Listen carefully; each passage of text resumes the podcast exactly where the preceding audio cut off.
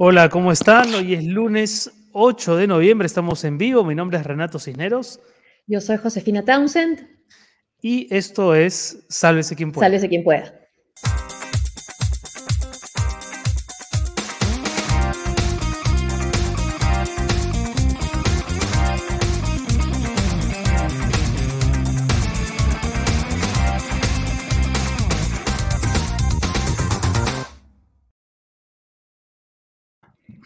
¿Qué tal? ¿Cómo están? Son las 5 de la tarde con 3 minutos. Estamos transmitiendo en vivo para YouTube, para Facebook, para Twitch y empezamos a recibir seguramente saludos de nuestros seguidores. ¿Cómo estás, mi querida Josefina? Hola Renato, ¿qué tal? Bueno, pendientes de lo que puede suceder con el ministro de Defensa, Walter Ayala, tras las revelaciones del general eh, Vizcarra. A ver, ahí estamos, ahí tenemos algunos saludos. Eh, Jack Peter Panduro Vela. Hola Josefina y Renato, saludos desde la calurosa ciudad de Quitos. ¿Qué tal? ¿Cómo estás? Un abrazo, Jack. Buenas noches. Gracias por seguirnos. Ángel Troncos dice: Hola, buenas tardes, saludos desde Barcelona. Primera vez que los veo en directo. Ángel, aprovecha que nos ves en vivo para hacer comentarios, preguntas a lo largo de todo el programa. Gracias. Es mejor el horario para, para Barcelona. César Rodríguez, listo para compartir otro episodio de SQP desde Bella Vista, Callao. Muchas gracias, César. Un abrazo para César y también para Anabel Gallero o Gaguero. Gallero debe ser. Dice, hola, lista para el análisis del escándalo del momento. Efectivamente, Anabela, hoy vamos a estar conversando con el ex ministro de Defensa y ex eh, presidente del Consejo de Ministros, el general Walter Martos, que es, creo yo, una voz autorizada, ¿no? Para hablar de este escandalazo alrededor de los ascensos y pases al retiro en las Fuerzas Armadas. ¿Dónde comer o viajar hoy? Hola a todos los SQP Lovers desde Bellavista. ¿Qué tal? Hola, gracias. Dos chalacos ya nos están saludando. Y ahora una chiclayana, Ángela María Vilches Cabrera. Hola, buenas tardes, gran inicio de semana. Igual para ti, Ángela. Gracias por seguirnos. Ahí está puesto el código QR eh, para quienes quieran eh, apoyar la transmisión con algún tipo de contribución. A ver, William, Hola, ¿qué tal? Lunes, abrazo peruano desde Althohenschönhausen, Alemania. Contra, contra por si acá, contra por si acá. Gracias por el cambio de horario, gracias a ti por seguir. yo ahora estoy en Hamburgo, José, así que estoy como, como el amigo William en Alemania. Sí, he visto que has estado eh, eh, posteando en Instagram, ¿no? Un museo de miniaturas. De miniatura, increíble, es increíble, eh, alucinante. Si alguien tiene la oportunidad de, de venir por Alemania y hacer una escala en Hamburgo, vayan a ese museo que es espléndido. Héctor, Sarabia. Hola amigos SQP, saludos desde Chincha. Vamos para Chincha, familia. Gracias, Héctor. Desde Huacho, ¿qué tal? Jaime Jesús, ¿cómo estás? Gracias. Solórzano Broncan, un abrazo para la familia Solórzano y Broncan. Eh, Maurice Mati dice un, gran, un saludo grande, chicos, incluyendo el tío Soros, de su fiel seguidor desde el otro lado del mundo, en a ver, en Nudunbay, en Northern. No sé. Territory, una de las comunidades más, alejadas de, toda Australia. Mira, solamente me gustaría conversar con Maurice para preguntarle cómo terminó allá. ¿Qué pasó? Pero muchas gracias por seguirnos. Desde Australia. Chabela, saludos desde Bethesda, Maryland. Un lindo día de otoño, claro, ya está en otoño, ahí ya falta poco para, para Acción de Gracias, para Thanksgiving. ¿Y, cómo está Lima, José? la temperatura? ¿Está haciendo calor? Porque voy ahora en diciembre, ¿ah? así que tengo que ir preparándome mentalmente. Hoy no, ayer sí estuvo mejor, sí, con más sol. A ver, Milagros García, hola Renato Josefina, llegando justo a tiempo. Saludos desde mi casita en Comas District. Saludos hasta Comas, District. Un abrazo, Milagros. gracias. Mándenos fotos viendo el programa para poder compartirlas hacia el final del mismo. Eh, fotos viéndola, con quién están viendo el programa, va a estar, va a estar muy bien eso. Desde Berlín, desde Berlín. ¿O es otro, otro peruano desde Alemania, Alejandro? Un abrazo, Alejandro. Desde Houston, Adriana, ¿qué tal? Los Houston. Gracias, Adriana. Ay, Karim, gracias. Gracias. Ay, atentos al efecto de la padula, sí, sí, porque ya está, bueno, la, información es que le habría pedido la renuncia, ¿no? Llegó, la, padula y se vienen los cambios ministeriales. Saludos desde el Cusco.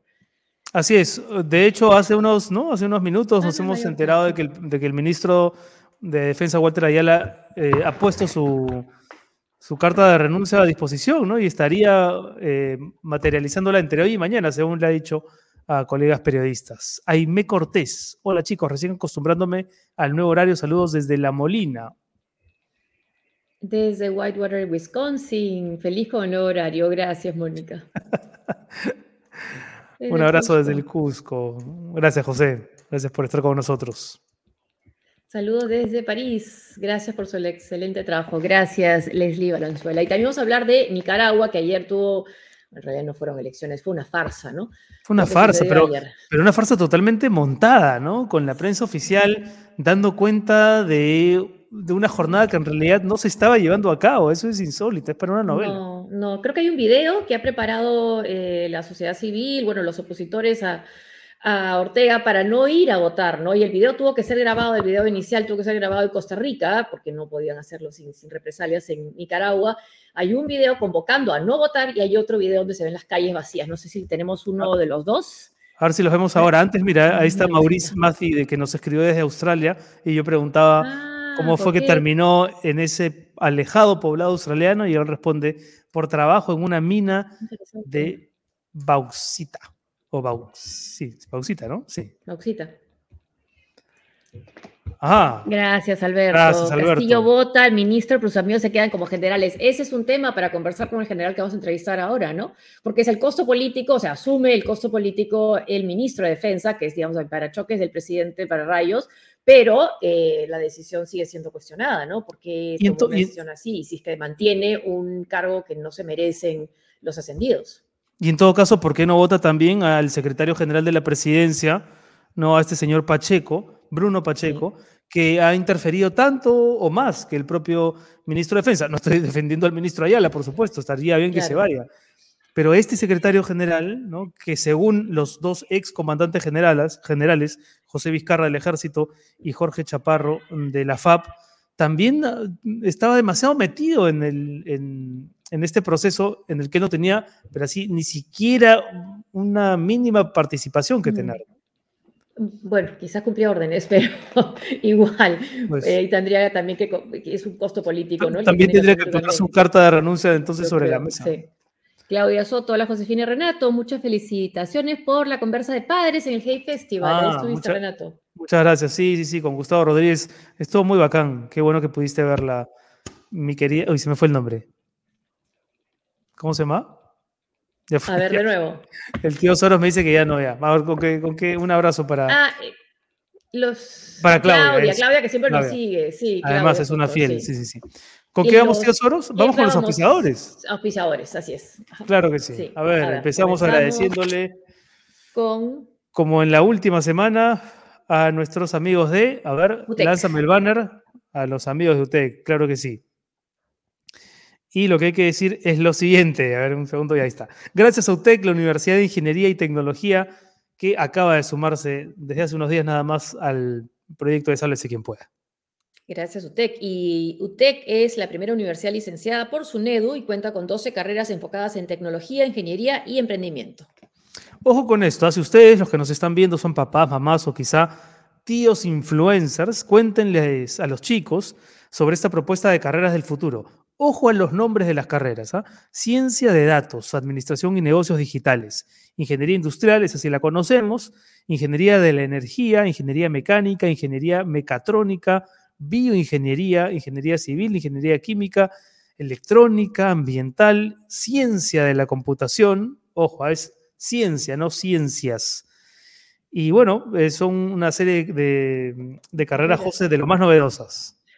Y recordar que el examen de aptitud es el 12 de diciembre y pueden ingresar a esta página www.utec.edu.p o seguirnos en, seguirlos en todas sus redes sociales para más información. Muchas gracias, UTEC. Muchas gracias, UTEC. Y gracias también al programa de las Naciones Unidas para el Desarrollo que ahora está promocionando la red pública. José. Así es. ¿Quieres aportar al Perú? Sin esperar a las elecciones, ingresa a república.p, la primera plataforma en el país, en el Perú, que impulsará las propuestas de la población para crear la agenda ciudadana. Regístrate en redpublica.pe, ve a la sección megáfono y comparte tus propuestas por el Perú que queremos. Muchas gracias al PNUD, al Programa de Naciones Unidas para el Desarrollo. Y antes de entrar con lo que es, ese es el tema de la renuncia o, el anuncio de renuncia probable renuncia del ministro Ayala y el escándalo sobre los ascensos. Eh, vamos al tema de Nicaragua. Había un, hubo un tuit de Evo Morales no sé si lo tenemos ahí, otro tuit de Vladimir Cerrón. Y otro de Vladimir Cerrón, ¿no? Igual de, igual de. Ahí está. Saludamos a León que en una demostración de coraje y madurez eligió, eligió, pero si no tenía entre quién y quién elegir. coraje y madurez, coraje y madurez son los que hacen la oposición en Nicaragua en este momento, los que están detenidos.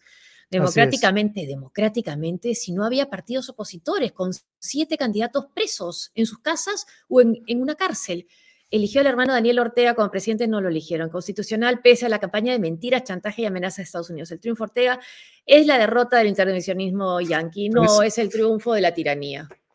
Daniel Ortega y, y, Vladimir Cerrón, ¿no? que tal vez nos debería importar eh, tanto o más que lo de Evo Morales porque tiene una influencia directa con el Ejecutivo, dice Daniel Ortega, logra reelección en Nicaragua con 74,99% de los sufragios hasta ahora, pero si uno revisa la prensa internacional, ese 74,99% es sencillamente imposible de, que, de haberse conseguido considerando que la abstención fue del 81,5% según la organización Urnas Abiertas y también otros observadores, ¿no? Que estuvieron repartidos por todo, por todo Nicaragua. Sí, Con una abstención del 81%, ¿cómo logras, José? A ver, dime, yo soy malo en matemáticas, pero no tanto. Yo también. Logras una mayoría del 70 y pico por ciento.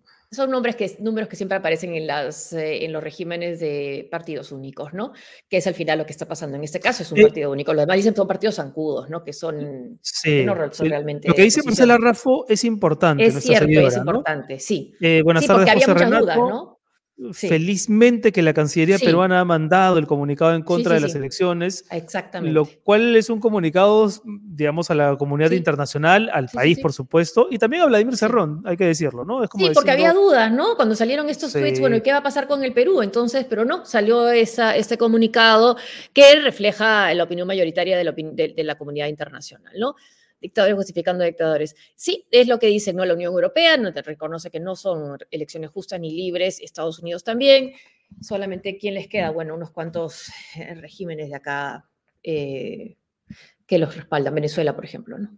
Lo insólito es que con, a estas alturas, digamos, de la historia, ¿no? con toda la capacidad que tienen las sociedades eh, civiles de detectar los fraudes y estos intentos obscenos de querer encubrir un fraude, eh, que, se, que se persista en, la tesis del triunfo democrático, ¿no? cuando es tan obvio de que no ha sido así. De que no, no, y además que se haya convertido en todo lo que criticaron y, Ortega, que fue sandinista, parte de la revolución sandinista, ha terminado contra Somoza, ha terminado convirtiéndose en un Somoza más. Sí, pues, sí. Eh, en fin, vamos a estar muy atentos a lo que ocurre con Nicaragua, pero por supuesto también atentos a lo que está sucediendo en el Perú. Y algunas noticias eh, simplemente para, para comentar. De, en, realidad, el, fin de semana quizás la noticia más fuerte ha sido el escándalo en, en, los ascensos y en los pases al retiro en las Fuerzas Armadas.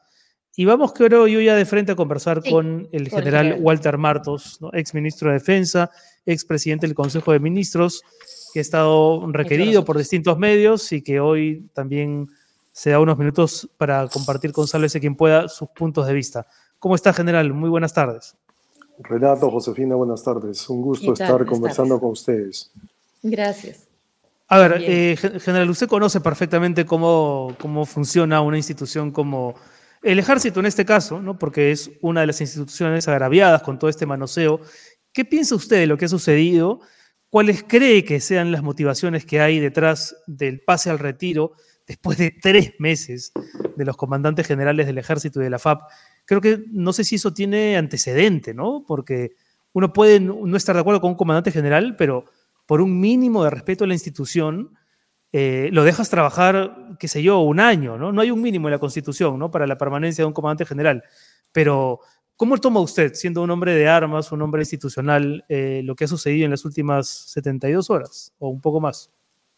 Bueno, Renato, eh, como tú sabes, no me has visto salir en ningún programa a dar ninguna, ningún punto de vista político, etcétera, porque me he tratado de mantener al margen en este tiempo de lo que es la parte política.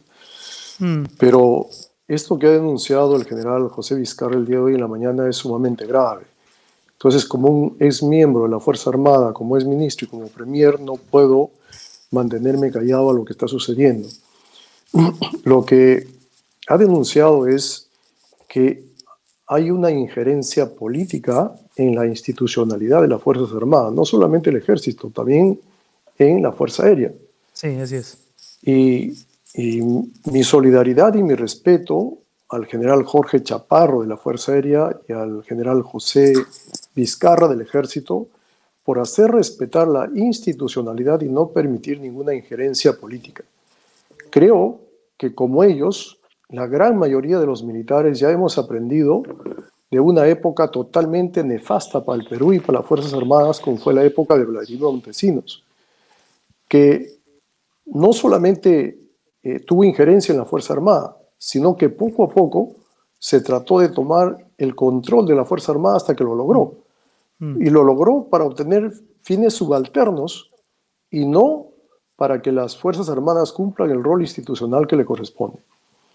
Entonces, lo que ha sucedido es muy grave. Primero, que se ha tratado de interferir políticamente en los ascensos, ascendiendo a personas que no le corresponden. El proceso de ascensos es un proceso que está enmarcado dentro de normas institucionales y de leyes y que comienza en enero y es todo un proceso bastante transparente, donde termina con un cuadro de mérito y que ese cuadro de mérito es analizado por los generales de división para ver dentro de los que están en los primeros puestos del cuadro de mérito, quiénes son los que van a ocupar una vacante para el ascenso en base a su trayectoria y a la meritocracia que corresponde porque probablemente sean los que futuramente van a comandar cada uno de los institutos.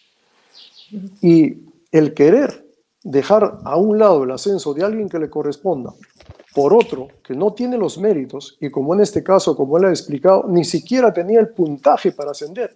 Mm. Y querían presionarle al comandante general seguramente para que cambie las notas, porque no hay otro, no hay otro sentido, no otra explicación de cómo quieran ascender a estas personas. ¿no? Y tomar una medida de pasarlo al retiro por este motivo. Desafortunadamente, el presidente de la República tiene un total desconocimiento de cuál es la relación de un presidente con las Fuerzas Armadas. Hmm. El, el cargo de comandante general no es un cargo político, como es la de un ministro. El, el, cargo de un ministro es un cargo político porque obedece y cumple las políticas de gobierno. Pero las Fuerzas Armadas, los institutos armados, no son cargos políticos porque obedecen a roles institucionales. es un cargo Lo politizaron durante el gobierno de Alberto Fujimori, ¿no? Así es. ¿Y de qué manera? Y normalmente, claro, y normalmente el cargo de un comandante general dura dos años y si el presidente considera un tercer año. Así es. Pero tres, meses es, un, insulto, ¿no? Si renuncia el ministro de, de Defensa ¿Cómo queda la situación? ¿Algo cambia? ¿Los ascensos se mantienen? Mire, ya son hechos consumados. Afortunadamente los ascensos están correctos porque los comandantes generales lo han hecho respetar y el presidente ha tenido que firmar la resolución. Pero justamente por esto es que lo que le están pasando al retiro, ¿no? Por no haber aceptado ascender a lo que ellos querían. ¿Y quiénes son los generales que han ido a jurar, usted ha dicho, o que se les ha reclamado eh, jurar lealtad ante el presidente Castillo? ¿Usted afirmó. ¿Tuvo esa eh, reunión? Yo tengo amistad con casi todos los oficiales en actividad, porque con la gran mayoría hemos trabajado y tenemos cierto acercamiento. Y muchos de ellos me han comentado que después que ha salido publicado en el peruano la relación de los oficiales que han ascendido, han sido citados a Palacio de Gobierno, donde han pasado lista y después ha salido el presidente a pedirle su lealtad. ¿Cuántos es, es, casi como una, una, versión moderna del acta de sujeción. Eh, los que han ido a Palacio son todos los que han ascendido a general. ¿Qué son? Por, por lo menos del ejército, no sé si de las otras instituciones, pero los del ejército los han hecho ir a Palacio, han pasado lista y el presidente les ha pedido su lealtad. Pero general, eso tiene, algo? ¿Eso tiene un antecedente que no sea el acta de sujeción a la que me refería hace un instante? Mira, eh, esto es totalmente irregular. Ya. Porque los generales no le deben lealtad al gobierno de turno. Los generales le, le deben lealtad a la nación, al pueblo peruano, para cumplir sus roles institucionales y no para cumplir consignas o políticas de un gobierno. Eso jamás se ha dado. Y por eso no sé si el presidente está mal asesorado, desconoce, pero esto es algo irregular que se está haciendo y que le está pidiendo su lealtad a su gobierno. En esos eso términos, jamás se- ¿hubo, hubo- hubo algo que firmaron? ¿Cómo, cómo fue esa reunión? No, no, no, no, no han firmado absolutamente nada. Lo que me han comentado es que los ha reunido en Palacio y les ha dado unas palabras dentro de las cuales les ha pedido su lealtad. ¿no? Eso es lo que ha pasado. Ahora, general, usted, usted tiene eh, muchísima experiencia y eh, yo no digo que esté bien, pero también es verdad, ¿no? Eh, mi padre fue militar y entonces también siempre he estado acostumbrado a escuchar que en todos los gobiernos los presidentes de turno hacen maniobras, ¿no? Lo más legales posibles como para eh, beneficiar a algunos conocidos, allegados dentro del ejército. ¿Por qué tendría que sorprendernos esto? Estoy tratando de ser abogado del diablo, no lo estoy justificando de ninguna manera, pero también es cierto que en todo gobierno los presidentes buscan forma de favorecer y de alterar mínima o no tan mínimamente los cuadros de ascensos diseñados desde las Fuerzas Armadas. Bueno, se han dado en algunos gobiernos. No me, no, no, no, se han me dado en algunos ¿no? gobiernos, eh, pero por ejemplo, yo le puedo dar fe de que cuando estaba ministro de Defensa, el expresidente Martín Vizcarra en ningún momento ha tenido ninguna injerencia en ninguno de los institutos armados. Él ha respetado escrupulosamente la propuesta que hacían los institutos en base a los cuadros de mérito. Lo que él me pedía es que yo verifique que todo esté adentro de normas y que se esté cumpliendo la meritocracia que corresponde. ¿no? Y- Y eso es lo que corresponde. En- Ahora, en- en ese- lo que usted sí. me dice, lo que usted me dice, es que sí, hay algunos gobiernos que por favorecer a alguien han tratado o han dado unas vacantes para ascenderlo. Eso es irregular y el comandante general del momento, por honor y por dignidad, no ha debido aceptar eso, como ha sucedido en algunos institutos, ¿no? Que no aceptaron y claro, a fin de año lo pasaron al retiro, pero hicieron respetar la institucionalidad. Ahora, lo preocupante, eh, Renato, detrás de este hecho, es que al parecer hay una intencionalidad Eso. de tratar de controlar a la Fuerza Armada, no por favorecer a uno en el ascenso, sino por ascender a las personas de mi confianza que son sumisas para utilizarlo en mis intereses políticos. Y eso es lo grave para mí, por eso que estoy hablando en este momento. Porque como tú dices, ha podido ser un presidente, un allegado, alguien por ahí, bueno, le dieron una vacante, el, el comandante general del turno lo, lo aceptó porque no debía aceptarlo, pero, pero Sí. sucedió. Pero en este caso mi preocupación es que no solamente es el hecho de que se ha tratado de ascender irregularmente a algunos oficiales, de su confianza seguramente el presidente, sino que también se los ha llamado a los generales que ascendían a pedirle su lealtad. Y eso sí es preocupante. ¿Y qué contestaron Porque- los, los generales? ¿Qué dijeron en esa No reunión? a contestar nada, pues simplemente los llamaron, los convocaron, el presidente les, les dio unas palabras y dentro de esas palabras le estaba pidiendo su lealtad, cosa que nunca ha sucedido, que vayan los Ah. generales ascendidos a presentarse al, al presidente jamás. Usted, ha dicho que hay preocupación porque esto puede, o sea, recordando lo que sucedió en la época de Vladimiro Montesinos y Alberto Fujimori, ¿y no le preocupa que también eh, se esté tratando de cambiar de alguna manera la narrativa? Por ejemplo, escuchar a militares que ahora son congresistas decir que no fue un acta de sujeción, que no se sometieron a Vladimiro Montesinos, que solamente firmaron una eh, acta de asistencia. Bueno, mire, eh, vamos a hablar de ese tema. ¿no? El acta de sujeción realmente fue, fueron convocados todos los oficiales, todos los oficiales, y sin decirles para qué. Y de un momento a otro aparecieron los altos mandos ahí, Sí. dijeron unas palabras y le hicieron firmar a todos. Otra cosa era el tema de los ascensos. Sí, Para los firmaron. ascensos, para los ascensos, Vladimiro Montesinos lo llamaba a la gente que iba a ascender, le pedía su lealtad y recién los ascendía. Claro, pero Mm. no era, una, no era una toma de asistencia, ¿no? El que era, el acta de sucesión, lo que era era tenerse a No, determinadas eh, ahora- protecciones para el régimen Vladimiro Montesinos y, y Ahora, Alberto Fujimori. ¿no? Vladimiro Montesinos lo que hacía es eh, hacerles firmar un pase, una solicitud de pase al retiro sin fecha al oficial que ascendía. Y con ese documento, claro, él están totalmente coccionados. Lo, lo, pasaba al retiro. ¿no? Entonces, mire, amén de, amén de esas cosas que no, no debemos recordar como país, pero sí tenemos que tener la, el aprendizaje, la enseñanza. Sin duda. que recordarlas, no podemos olvidarlas. Para que no vuelvan a ocurrir. para que no vuelvan a ocurrir. Y no, y no, minimizarlas, no, no, no restarles importancia. Lo que, Ahora, lo, que no, lo, que, lo que no tenemos que hacer en este momento es olvidar la enseñanza.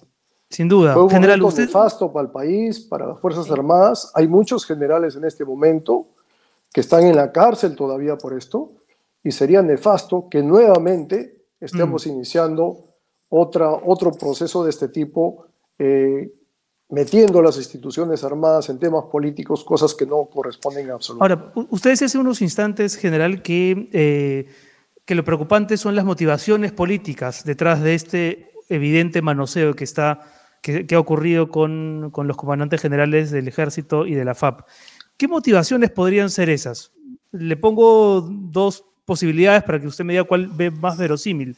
Una, tener el control de las Fuerzas Armadas para de pronto forzar una asamblea constituyente sin seguir los canales necesariamente constitucionales o tal vez, y esta ya creo que es la pesadilla de un sector de la población, que este gobierno esté intentando a la larga ¿no? Eh, instaurar un régimen dictatorial a la usanza de, de Venezuela con el respaldo de los militares, que ya me parece que sería como el escenario más radical, pero que tampoco habría que descartarlo dada, la, dada las circunstancias. ¿Usted qué piensa? ¿Cuáles son las motivaciones políticas detrás de, de esta interferencia?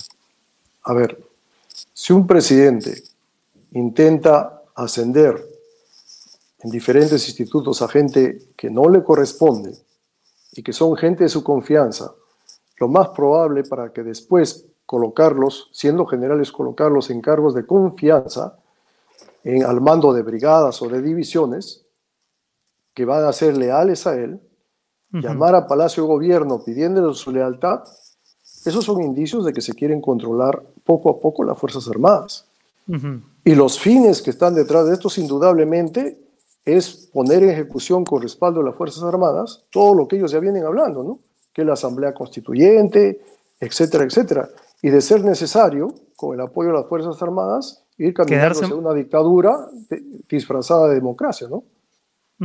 ¿Y usted ve que hay eh, altos mandos dispuestos a seguir esa, ese guion? Bueno, yo espero, y por eso he pedido y he hecho una invocación a todos los generales, que hayamos aprendido la lección de, que hemos tenido en historias pasadas. Y también de ver a muchos generales presos y que han roto toda la tranquilidad en su vida familiar, en su carrera, etcétera, por meterse en aventuras políticas. O de y si hay generales, claro, y si hay generales que están dispuestos a eso, pues ya saben lo que se tiene. ¿no? Ya saben lo que se tiene. Yo pero los hay. La, pregunta es, ¿los hay? O sea, los que están ahora en los puestos clave, ¿lo son? O sea, son, ¿usted cree que hay ese riesgo? Yo espero, por lo que conozco a los generales, pero más allá de conocerlos, a veces hay comportamientos extraños por ansias de poder o por deseos de un cargo importante que van más allá a veces de los principios institucionales, que yo espero, con el conocimiento que tengo los generales, que han sido formados bajo los valores institucionales del honor, de la dignidad, que hayan aprendido la lección y que no permitan, por eso está haciendo una invocación a todos ellos, que no permitan bajo ningún aspecto alguna injerencia política. Mm. Y de serlo así, es tan fácil poner su cargo a disposición y pedir su pase al retiro. Eh, me detengo en ese punto. Me detengo en ese punto porque es, interesante eh, lo siguiente. Cuando gana el presidente Castillo, gana las elecciones, un sector de la derecha, la derecha más radical, eh, no solamente me refiero a la clase política, también a la clase social, empezaron a ventilar la posibilidad de un levantamiento de armas, ¿no? Eh, invocando al ejército, a las Fuerzas Armadas en general, a, una figura golpista. ¿no? Que, eso, que todavía, digamos, es una versión que tiene algunos voceros, incluso algunos representantes eh, políticos. Y no sé si usted, estoy intentando recordar, me parece que usted más bien se pronunció en el sentido contrario, ¿no? De que, como, como lo ha hecho también el general Quiabra, ¿no? En el sentido de que el golpe no es una posibilidad en el ejército peruano ni en las Fuerzas Armadas hoy. Pero cuando hay un manoseo como este, ¿esa posibilidad puede considerarse o tampoco usted la consideraría y la descarta? Yo creo que los problemas que tenemos a nivel político en el país lo tenemos que solucionar por los canales democráticos y respetar a las Fuerzas Armadas en su institucionalidad. Yo, mi punto de vista es que las Fuerzas Armadas bajo ningún aspecto deben participar en actos políticos. Aún cuando, saquen a, cuando, saquen a, su comandante general a los tres meses, lo cual ya es, es un insulto, ¿no? Bueno, eh, hay vías democráticas o las que se pueden eh, reclamar ante esto. Por ejemplo, la Comisión de Defensa tiene que cumplir su rol de fiscalización, la Fiscalía de la Nación tiene que cumplir su función si es que han habido indicios de tráfico de influencias que, que constituyen un delito, pero con intervención de las Fuerzas Armadas no estoy de acuerdo que intervengan en cualquier acto de política. No son deliberantes. ¿Y qué, ah, y qué, qué otra salida política hay? Bueno, la renuncia del ministro. Bueno, la renuncia del ministro no basta. Probablemente lo tenga que hacer porque ella está perdiendo, ya ha perdido toda credibilidad ante los miembros de las Fuerzas Armadas y ante el pueblo, de no hacer respetar la institucionalidad de las Fuerzas Armadas y tratar de ingerir en los ascensos de las instituciones. ¿no? Es, eh, es una buena decisión que él tome su renuncia, pero no basta. Acá lo que basta es, y, y le invoco al señor presidente de la República, de que deponga cualquier actitud injerencia con las Fuerzas Armadas, porque mm. sería un gravísimo daño que nos está haciendo al país ya más de la crisis política, social y económica que estamos viviendo en este momento. Pareciera que el que ha estado jugando un papel aparentemente protagónico en todo este escándalo es Bruno Pacheco, el secretario general de la presidencia, quien, según los ex comandantes generales, Vizcarra del Ejército y Chaparro de la Fuerza Aérea, eh, habría intentado o, intentó directamente eh, persuadirlos de ascender a determinados oficiales. En el caso del ejército, a Carlos Ramiro Sánchez y a Ciro Bocanegra, que por cierto es de Tacabamba, de la misma provincia de donde ha nacido el presidente. Usted también es de Cajamarca, eh, general Martos. ¿Cree, que, ¿Cree que es cierta esta versión que circula respecto de que hay algunos generales, los chotanos, ¿no? una fuerza chotana que, que estaría intentando llegar a la cúpula del poder con la anuencia del señor Castillo? Bueno, en primer lugar, eh, la injerencia del secretario general de, Palacio es totalmente irregular, porque los canales regulares, eh, los canales normales, institucionalizados, es que el comandante general depende del ministro de Defensa, y ese es su canal. Y el ministro de Defensa da cuenta de las acciones de los institutos al presidente. El secretario general de Palacio no tiene ningún tipo de autoridad ni debe tener ningún tipo de injerencia en estos casos. Y ese es un total desconocimiento y también una pérdida de liderazgo del señor presidente de la República si es que en realidad está delegando estas funciones al secretario de Palacio. Sí, mi, Mi, mi relación como ministro de Defensa era con los comandantes generales y yo llevaba la propuesta al presidente de la República para conversar con él la propuesta. Nadie tiene que inmiscuirse más en esto porque esa es la línea de comando, esa es la línea regular, estructurada, bajo ley, que se tiene que regir. Esa injerencia es irregular, es totalmente irregular. Tendría que salir también ese secretario general, ¿no? Bueno, esa es una decisión que tiene que tomar el señor presidente de la República y eso es lo que tendría que fiscalizar el Congreso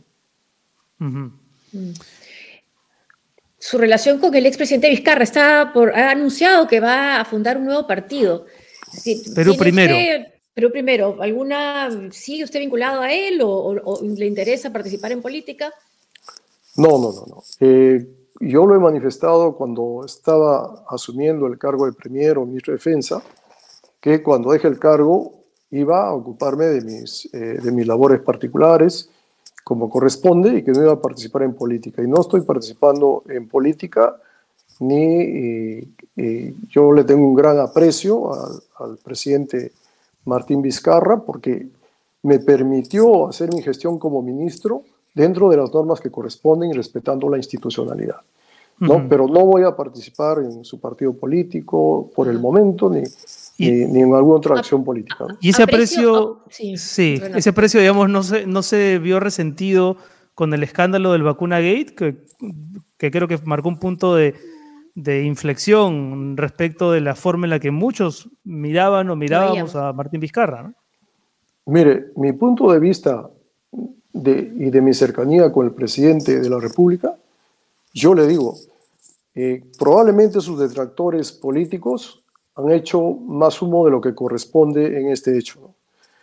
Pero mi punto de vista es que el presidente de la República cometió un error de no hacer público su mm. participación en, esta, en estas pruebas que se estaba haciendo con las eh, vacunas. si lo hacía no había ningún problema. Pero, la enfermera y, la, y Cayetano Heredia ha dicho que no era parte de los voluntarios, el presidente. Pero en ese entonces, eh, Josefina, recordarás que estábamos en un mes que no habían vacunas todavía en el mundo. Sí, pero él no era parte del ensayo. la vacuna que él recibió no era parte del, ensayo de los voluntarios y está en su eh, cartilla. Ni siquiera figura con el número de voluntarios. A ver, vamos a, a definir claramente algunos conceptos para ponernos de acuerdo. Una vacuna es formal, es oficial, cuando ha sido declarado por las autoridades mundiales como tal. Y recién se pudo tener vacunas declaradas oficialmente, mundialmente como tal, a fines de noviembre. Recién. Y es por eso que comenzaron a vacunar lo que corresponde. Antes son ensayos clínicas con justamente vacunas que están en una etapa de ensayo clínico, pero no certificadas como tal.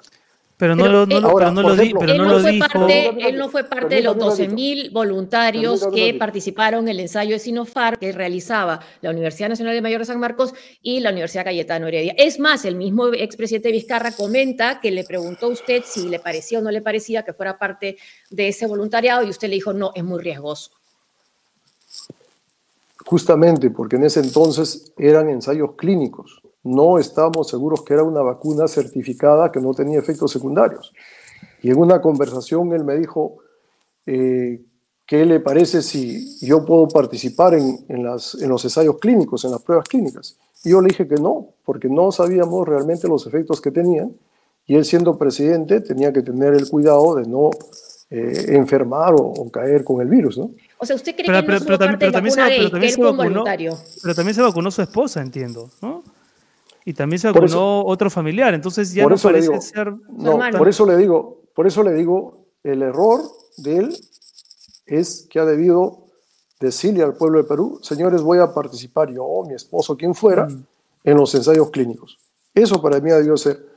Ya después que otros ministros se han colocado la vacuna cuando ya estaba certificada como tal, ya ese es otro, ese es otro tema. No, y si no lo decepcionó en ese momento, ¿no? Eh, no, lo decepcionó cuando postuló al Congreso por Somos Perú una bancada que en ese momento había votado por censurarlo, por vacarlo. ¿No fue esa como una gran contradicción política para usted? Bueno, yo no he conversado con él al respecto y lo que podría dar en este momento son especulaciones. Porque o una opinión suya, básicamente. Bueno, mire, mi opinión es que cada peruano tiene la libertad de tomar sus decisiones de participar o no en política. ¿no? Mm. Eh, y él sabrá el por qué lo ha hecho o por qué no lo ha hecho. La verdad, no he conversado con él de este tema y lo que hablaría serían especulaciones. Eh, Los que participamos en el ensayo, eh, me incluyo, más de 12.000 personas, no sabíamos si recibíamos la vacuna o recibíamos un placebo. la vacuna que recibió el presidente Vizcarra junto con otras personas más, entre ellas gente del gobierno, sí ya no era placebo, estaban decididamente no era parte de ese ensayo en que podía uno tocarle uno u otro. Quizás lo que ha debido decir él es, no, no participé en el ensayo de Sinopharm en Cayetano Heredia o en San Marcos, he, he recibido este lote que sí recibieron también otros funcionarios públicos y que ya no era parte de ese ensayo. Claro, ¿Por qué presentarse como voluntario si no Claro, claro. Yo, yo, yo creo que eso fue el error, de no hacerle público al, al, pueblo, sobre todo se está ejerciendo el cargo de presidente de la República, cualquier acto del presidente de la República tiene que ser público, ¿no? Y él ¿Error o mentira? Para mí fue un error. Mm. Para mí fue un error. Eh, general, creo que estamos ya un poco con el tiempo ajustados, pero eh, para volver al tema que nos convocó originalmente, eh, los nuevos comandantes generales del ejército, tanto del ejército como de la FAP, eh, ¿cómo podrían hacer para garantizarle al, pueblo peruano, básicamente, que ellos no van a estar eh, dispuestos a ningún tipo de manipulación ni manoseo por parte de un gobierno que parece no respetar los códigos institucionales? Eh, tendrían que decir algo porque lo que han dicho el salir de sus cargos, tanto el ex comandante general Vizcarra como eh, el ex comandante general de la FAP Chaparro, ha sido durísimo, ¿no? Ha sido, han sido mensajes muy, muy, muy duros como hace tiempo no se escuchaba. No se escuchaban. Bueno, mi punto de vista es que yo espero, porque yo conozco al comandante general del ejército, yo espero tanto él como el comandante general de la Fuerza Aérea entrante, que no hayan sabido de estos detalles o estos entretelones que motivaron el pase al retiro de los comandantes generales. Porque de otra manera, es mi punto de vista, un general que es digno y que respeta la institución no hubiese aceptado el cargo eh, si se hubiese conocido estos hechos anteladamente. Pero ahora que ya están nombrados, lo que queda de ellos es hacer respetar la institucionalidad y en caso de que vean mellada o alguna injerencia o alguna presión, eh. Inmediatamente poner su cargo a disposición, porque mire, no es escuchado, ¿He escuchado este audio, el del, del, ex comandante general Chaparro? No sé si podemos escuchar un, poquito para, para comentarlo con el general Martos. A ver. A ver si podemos poner volumen, por favor. A ver, sí, no se oye. Ahora me parece que lo van a, lo van a volver a poner porque es el, mensaje de despedida del ex comandante general de las Fuerzas eh, Aéreas y, la verdad es que dice, bueno, acusa directamente, eh, me parece que al, secretario general y a dos personajes más de haber interferido directamente en el proceso de ascensos. Y, un poco eh, comentar quiénes son estas personas que han sido lo que han generado todo esto, ¿no? Ciro Bocanegra y Carlos Sánchez vinculados a, la Casa Presidencial, al, Palacio de Gobierno. A ver, a ver si lo tenemos ahora.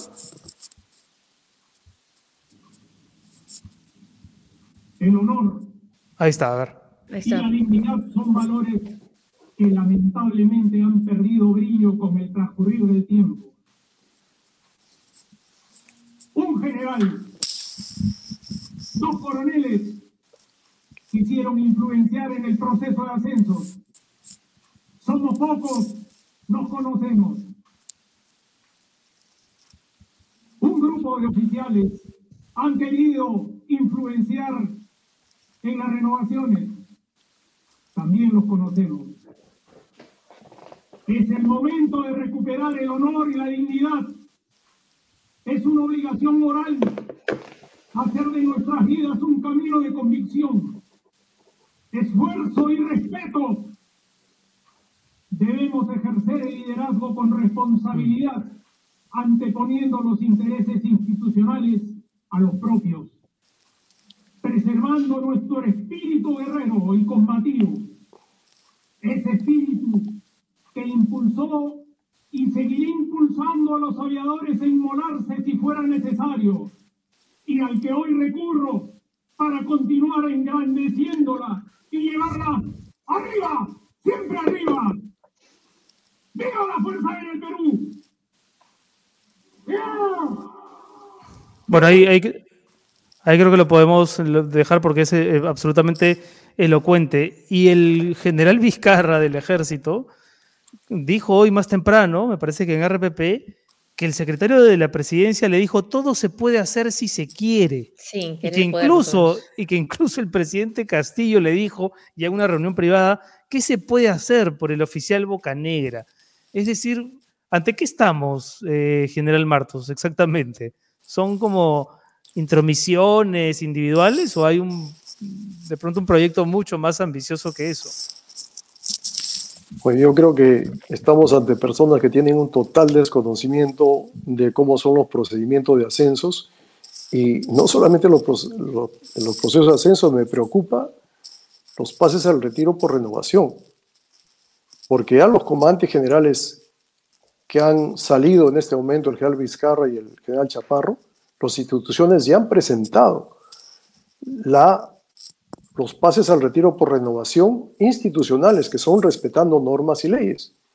No voy a hacer de que ahora que ya están afuera, pasen al retiro gente incómoda para el gobierno y se queden dentro de la institución gente condescendiente que, que, puede ser manipulable posteriormente. ¿no? Entonces, eso tiene que fiscalizarlo la Comisión de Defensa del Congreso. Tiene que Pregunta, ¿cuándo, ¿cuándo, tiene que denunciar un comandante general que está siendo sujeto de, eh, presiones. Eh, de presiones? ¿Cuando lo renuncian o, o, o, cuando están dándose las presiones? Porque eso es lo que ha hecho hoy día también el ministro. Que por qué no habló antes, exacto. Todavía el ministro Ayala, ¿no? ¿Por qué no hablaron Mire, antes? Eh, el comandante general del ejército solamente puede salir a los medios de comunicación a hablar con, de, aspectos, eh, digamos, políticos, como en este caso, con autorización del ministro de Defensa. Con autorización del ministro de Defensa. Lo que le queda al comandante general no es salir a hablar, sino lo que le queda es hacer respetar la institucionalidad y si no le pasan al retiro, poner su cargo a disposición si es que le están obligando. ¿Qué ha pasado en este caso? En este caso ha pasado que el comandante general ha hecho respetar la institucionalidad y, el, y los ascensos han sido los correctos, lo que ha presentado la institución. Después de que ha sucedido los ascensos, sin que lo, le comunique absolutamente nadie, ni el ministro de Defensa, ni el presidente, lo han pasado al retiro, de la noche a la mañana. Y ese sí es un atropello, no solamente al comandante general, es un atropello a la Fuerza Armada. Están malogrando la carrera de vida de un oficial de 40 años de servicio porque hizo respetar eh, la institucionalidad y el proceso de ascensos de, de su instituto. Eso es grave y es bastante penoso. Por, por, por, por, no, por, negarse a ascender a, estas, a estos dos coroneles a así general es. de brigada, que le hubiera quitado ese ascenso a quien sí se lo merecía. Así es, así es.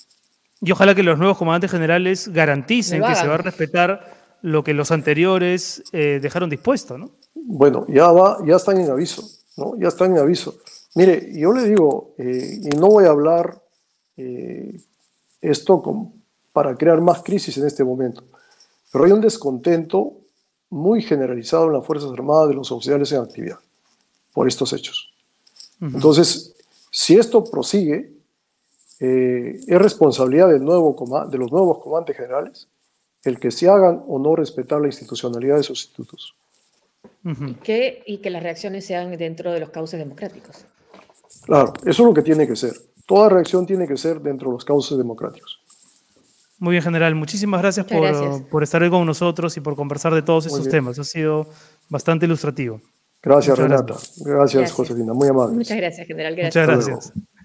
Ha sido el general Walter Martos, ex ministro de Defensa, ex eh, presidente del Consejo de Ministros, y diciéndolo con toda la información de la que, con la que él cuenta y con toda la experiencia que tiene. ¿no? Hay incomodidad, que incomodidad, hay indignación en las Fuerzas Armadas por cómo se ha pretendido vulnerar el orden de ascensos que ya estaba dispuesto desde, el, desde los comandos.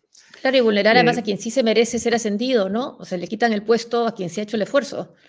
Así es, ¿no? A mí me pareció increíble lo que ha, lo que ha contado el, el general eh, Vizcarra, ¿no? Esto de que este secretario poder, general Pacheco, ¿no? Que, claro, cuando se quiere ayudar, ¿no? Cuando hay voluntad, ¿no? Pero que es una frase así como de, de, sí, de, de que... del, del, manual de, sí. del pillo, ¿no? Del pillo, sí. ¿no? Cuando hay voluntad se puede ayudar. Estamos, me cuenta el tío Soros, con Farid Cajat para conversar unos minutitos, aunque sea, sobre Nicaragua. sobre lo que está pasando en Nicaragua. A ver si el buen Farid. ¿Cómo estás, Farid? Muchas gracias Hola, por estar Farid, ¿qué tal? Gracias, gracias por, por, aceptar nuestro llamado así para entender lo de Nicaragua. Bueno, lo que puede pasar de ahora en adelante.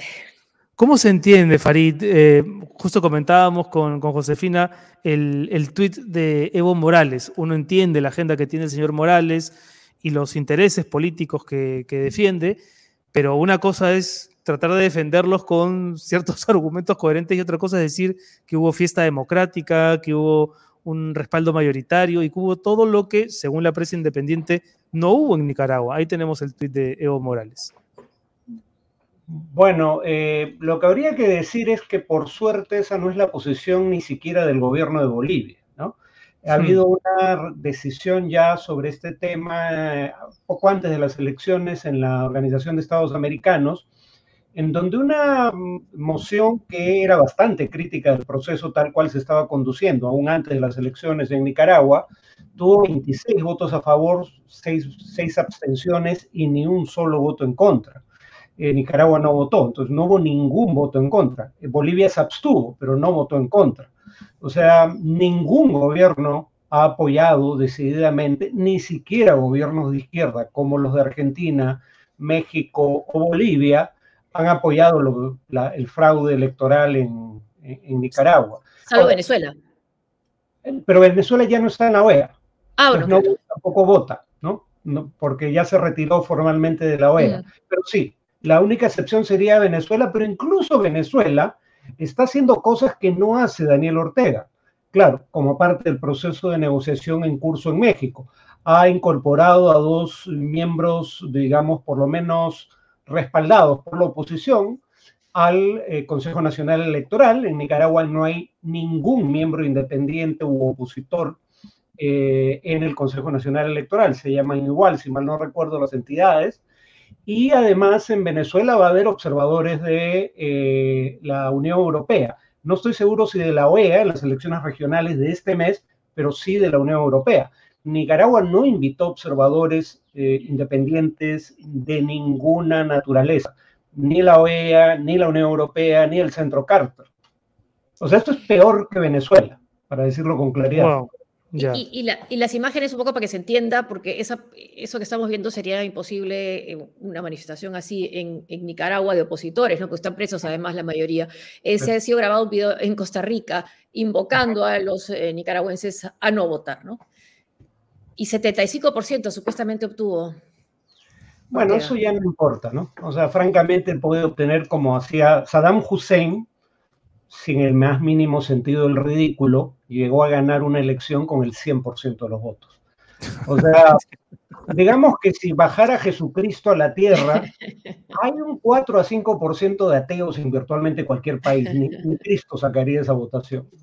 Ahora, Farid, eh, cuando mm, el presidente norteamericano Joe Biden dice Estados Unidos en estrecha coordinación con otros miembros de la comunidad internacional, utilizará todas las herramientas diplomáticas y económicas a nuestro alcance para apoyar al pueblo de Nicaragua y exigir responsabilidades al gobierno de Ortega Murillo y a quienes facilitan sus abusos. Exactamente qué está diciendo, porque suena a una, eh, digamos, un discurso interesante, pero de pronto es solamente una justificación retórica más que, una, que el anuncio de algo realmente serio y cierto. A ver, hay, dos problemas con que Estados Unidos tenga protagonismo en la materia. ¿no? Mm. Hay, por ejemplo, una resolución de la Corte Internacional de Justicia, la misma Corte que, digamos, dirimió el conflicto marítimo entre Chile y Perú, eh, que habla de los, las vulneraciones al derecho internacional que cometió Estados Unidos contra Nicaragua en el pasado. Hoy en día Estados Unidos tiene buenos aliados entre dictaduras en distintas partes del mundo. Dicho todo lo cual, sin embargo, en este caso la posición de Biden es la correcta. Y contra lo que sugiere el gobierno de Nicaragua, que ha establecido que es un acto, si mal no recuerdo, la, calificación es traición a la patria, estar en favor de sanciones contra el país. Las sanciones de Estados Unidos son contra individuos y empresas, no contra el Estado nicaragüense. Eh, lo cual me parece además perfectamente lícito dadas las circunstancias. Hay la mayoría necesaria para invocar la Carta Democrática Interamericana en la OEA, o sea, esto no va a detenerse con la iniciativa de Estados Unidos. Y en honor al gobierno peruano, votó por esa decisión de eh, la OEA en su momento, en contra de eh, esta charada que se ha llevado a cabo en Nicaragua, y acaba de emitir un pronunciamiento donde habla de un rechazo a lo ocurrido. ¿no? Eh, creo que se va a invocar la Carta Democrática Interamericana, creo que Nicaragua debe ser separado de la OEA. Lamentablemente esa es la peor sanción que se le puede aplicar desde la OEA. Y, por eso un poco lo que va a ocurrir es más bien que las sanciones sean de estados individuales como Estados Unidos o de, eh, digamos, entidades de integración regional como la Unión Europea. Pero hasta ahí pueden llegar para liberar a los eh, candidatos presos, eso es presión nada más política, internacional. Sí. bueno, y dicho sea de paso, ¿quiénes están pidiéndole al régimen nicaragüense que libere presos políticos? La Corte Interamericana de Derechos Humanos. ¿Y quién le está diciendo que eh, lo que hay en Nicaragua no es una democracia? La Comisión Interamericana de Derechos Humanos. Por si alguien cree que estas entidades tienen un sesgo de izquierda, Recordemos que fue el gobierno de Fujimori el que retiró al Perú de la competencia contenciosa de la. Corte Interamericana de Derechos Humanos y fue el gobierno de, eh, digamos, eh, Peña Nieto en México quien eh, criticó, digamos, de manera furibunda a la comisión por desvelar las inconsistencias de su versión sobre la masacre de estudiantes en Ayotzinapa. O sea, estos organismos actúan de manera independiente contra gobiernos de izquierda o de derecha cuando violan normas de derecho internacional humanitario. Hay un seguidor que nos ha comentado que eh, gobierna con el apoyo de los empresarios de la derecha. ¿Sigue siendo así porque ha sido detenido un representante, ¿no? De lo que vendría a ser una especie de de Nicaragua. Bueno, es que esa, esa, era la peculiaridad del régimen nicaragüense. Cuando la izquierda eh, lo, lo, reivindica como propio, uno se pregunta qué cosa hay de progresista en lo que ha hecho Daniel Ortega desde 2007. Mm. Uno podría decir que hay cosas progresistas, aunque también hubo aristas autoritarias en el primer gobierno sandinista. Pero del 2007 para acá eh, hizo, por ejemplo, hizo eh, ilegal el aborto terapéutico, que era legal incluso en tiempos de la dictadura de Somoza. Wow. Eh, sí, este, tenía una muy buena relación con el Consejo Superior de la empresa privada y de hecho era, era paradójico porque uno veía publicaciones del gremio empresarial y publicaciones del partido Frente Sandinista hablando de lo bien que se entendían el gobierno y el empresariado. Eso cambia en 2018. O sea, 2018 es el punto de quiebre. Iglesias evangélicas, la Iglesia Católica, los gremios empresariales que apoyaron a Ortega hasta el 2018, por razones como el tema del aborto terapéutico, que fue apoyado por las iglesias de distinta denominación, dejan de apoyar al gobierno a partir de 2018. Y ahí es cuando, eh, digamos, eh, esta deriva autoritaria que venía de antes termina de consumarse. Hmm. Eh, Farid, la última, antes de que nos, que nos traicione el tiempo. Vladimir Cerrón hizo un tuit un poco en la línea de lo que Evo Morales también había celebrado más temprano, pero lo comento en realidad por una pregunta más de fondo, así como el modelo Venezuela ha generado en un sector de la sociedad peruana una serie de fantasmas que podrían estar justificados o no, esa no es la pregunta. ¿Tendríamos que temerle al modelo nicaragüense? Es decir, ¿podría haber alguna repercusión en el Perú de lo que está ocurriendo en Nicaragua o es un caso insular con sus propias características que no se convertirá nunca en un espejo nuestro? Eh, ¿Qué piensas? Una primera cuestión es que Cerrón fue más púdico que Morales. Cerrón no celebra ninguna fiesta democrática, no hace la más mínima alusión a la selección. ¿no? Eh, además, además, tuitea de madrugada también, cosa... Bueno, de paso menciona a Edén Pastora que fue opositor de Ortega durante 20 años. En la última etapa de su vida reculó ¿no? Y empezó a amenazar él a la Iglesia Católica diciendo que las balas también atraviesan sotanas. Sotanas. El modelo, el modelo nicaragüense, ¿por qué es un modelo preocupante? Precisamente porque hasta 2018 era un gobernante presumiblemente de izquierda, aliado de Venezuela, de que, gobierno del cual recibía subsidios a través de Petrocaribe, pero que simultáneamente tenía políticas eh, sociales conservadoras en temas como el aborto, entonces tenía buenas relaciones con, o sea, básicamente Ortega neutralizó hasta 2018 los poderes fácticos, que aquí claramente están en oposición al gobierno de Castillo, Fuerzas Armadas, eh, medios de comunicación masivos, eh, gremios empresariales. Ortega estableció un modus vivendi con, esos, eh, con esas entidades y neutralizó su oposición hasta las manifestaciones de 2018 que fueron reprimidas a mansalva. Ese fue el punto de quiebre. Claro, claro. Muy bien, bueno, eh, nos quedamos con ganas de seguir hablando, pero seguramente va a haber más tela que cortar en estos días a raíz de lo que está sucediendo en Nicaragua, Farid. Eh, muchas gracias por estar con nosotros. En la mula, en la mula con Farid. Ahí está el cherry, el, cherry, el cherry infaltable. con Farid no hay problema, Farid es amigo de la casa, así que todo bien, todo bien. Gracias, Farid. Gracias, Farid. Hasta pronto. Chao. Listo. Seis de la tarde con dos minutos. Eh, la gente se está familiarizando con el nuevo horario. Estamos desde hace ya un par de semanas, ¿no? desde las cinco de la tarde.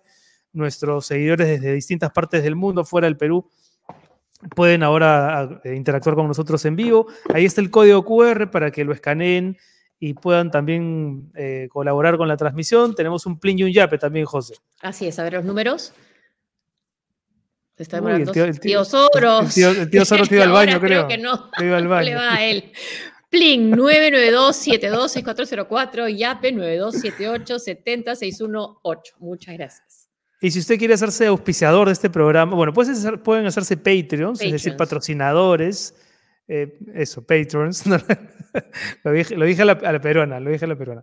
Eh, en patreon.com slash sqppe. Y también pueden auspiciar, eh, también pueden hacerse miembros de YouTube en youtube.com slash sálvese quien pueda. Y también pueden auspiciar el programa escribiendo este correo. Ahí está. Sálvese, quien, pueda. arroba tarproducciones.p. Tenemos la contribución humorística de nuestro eh, colaborador Robot B. Robot B. A ver si la tenemos. ¿De qué ha dibujado hoy? Diez años más con estas bellezas. Ay, sí, pues. Tarde y muerto. Pero llegas. Ahí está, uy, toda la cultura combi, ¿no? Que, se instauró en los 90 y que nos ha acompañado demasiado tiempo, ¿no? Y que sigue, ¿no? Sigue prorrogándose. El salvajismo prorrogado gracias al ministro Silva y al gobierno, ¿no? Que no, que no ha hecho absolutamente nada. Sí. no nos olvidemos, ¿no? Que ese era el escándalo hasta hace unos días, ahora esto de las Fuerzas Armadas eh, eclipsa un poco aquello, pero no deja de ser preocupante. Y antes de irnos, me dice el tío Soros que tenemos la foto de un seguidor que fue el único que ha cumplido con el pedido de mandar foto viendo el programa. A ver quién es. Ahí está, sí. Kenny La Torre. Kenny La Torre, fue un domingo extra, sí. Pero hoy es lunes y aquí estamos. Saludos, saludos, Kenny. Gracias. Un abrazo, Kenny. ¿eh? Bonito aparante el del, celular. Sí, buena idea. Sí, yo también casi todo lo veo. Se puede perder. Se puede perder, como, como decía mi tía. Gracias, Kenny, gracias. Nos encontramos. Nuestros auspiciadores, ¿no? Los ¿Verdad? Sí, sí, sí. Casi, casi. Usted, que empezamos con usted agradeciéndole por estar con nosotros. Se han unido hace, hace relativamente poco y esperamos que se queden mucho tiempo. Aquí está. Gracias a usted, la Universidad de Ingeniería y Tecnología, por sumarse a Sálvese quien pueda. Y UTEC es la primera universidad licenciada por SUNEDU y cuenta con 12 carreras enfocadas en tecnología, ingeniería y emprendimiento. Ojo, atención a los papás, mamás, tíos, influencers. Estas son algunas de esas carreras. Ciencia de datos, administración y negocios digitales, ingeniería química, electrónica, ambiental, ciencia de la computación, eh, en fin, carreras que por supuesto hay que, hay que, eh, hay que aprovechar. ¿Cuándo es el examen, José? El examen, sí, el examen de aptitud es el 12 de diciembre y puede ingresar a esa página www.utec.edu.p o seguirlos en todas sus redes sociales para más información. Muchas gracias, UTEC. y gracias, también a el PNUD. A, al PNUD, al Programa de Naciones Unidas para el Desarrollo. ¿Quieres aportar al Perú sin esperar a las elecciones? Ingresa a redpublica.pe, la primera plataforma en Perú que impulsará las propuestas de la población para crear la agenda ciudadana. Regístrate en república.p, ve a la sección megáfono y comparte tus propuestas por el Perú que queremos. Gracias, Penud, por acompañarnos también. Este miércoles podemos anunciarlo, ¿no? Vamos a estar con, sí, ¿no? Con la, sí, tío Soros, a ver, o, que el tío Soros lo diga, a ver si está, si está ahí. A ver. ¿Hola? No, dilo tú, dilo tú. dilo tú, Vamos a estar con la embajadora eh, del Reino Unido, británica, en nuestro país. Eh, eh, tú, tú, pronuncias mejor el nombre que yo, José. Kate Harrison. Kate Harrison. Vamos a hablar del tema del cambio climático y la cumbre de la COP que se está realizando en Glasgow. Sí, y algunos temitas de coyuntura política seguramente, pero también el miércoles para nuestros seguidores premium en YouTube y para nuestros Patreons vamos a tener una estupenda conversación solo accesible para ellos con la talentosa actriz peruana que radica ahora en España, Tatiana Astengo, que tiene un papel brillante en la última película de Javier Fuentes León, Las Mejores Familias. Las Mejores Familias, sí. Encarnando a... Uy, se me fue el nombre. Luz, eh, Luz, Luzmila, Luzmila. Mila, Luzmila. Luzmila, sí. Tatiana Stengo. Tatiana Stengo va a estar con nosotros el miércoles. De solamente para. Sí, sí, un personaje de Tatiana. Eh, solamente para los Patreons y para los miembros premium de YouTube. Dicho eso, ¿nos vamos, creo? Sí, ¿no? Sí. Chao, gracias Chao. por seguirnos, por estar en este nuevo horario con nosotros. Gracias. Sí, eso. Muchas gracias. Nos vemos el miércoles. Chao. Chau, chau.